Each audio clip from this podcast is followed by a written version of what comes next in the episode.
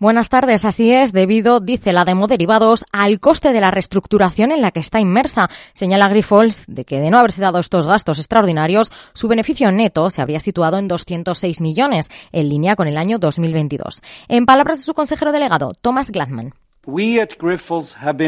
En Grifols hemos tenido una misión, una misión enteramente dedicada a ejecutar un ambicioso plan para restablecer nuestras finanzas, remodelar la organización y reforzar el próximo capítulo de crecimiento.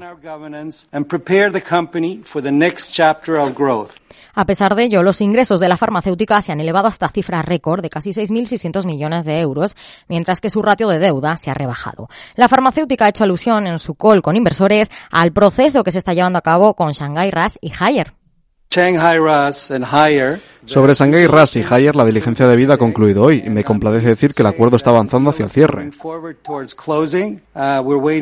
Estamos a la espera de las aprobaciones reglamentarias, pero estamos planeando o apuntando, no lo sé, el cierre tendrá lugar el primer semestre de 2024. Por su parte, los ingresos se han elevado un 10,9% en relación a un año antes y el EBITDA se ha situado en 1.474 millones de euros, lo que representa un margen sobre las ventas del 22,4%.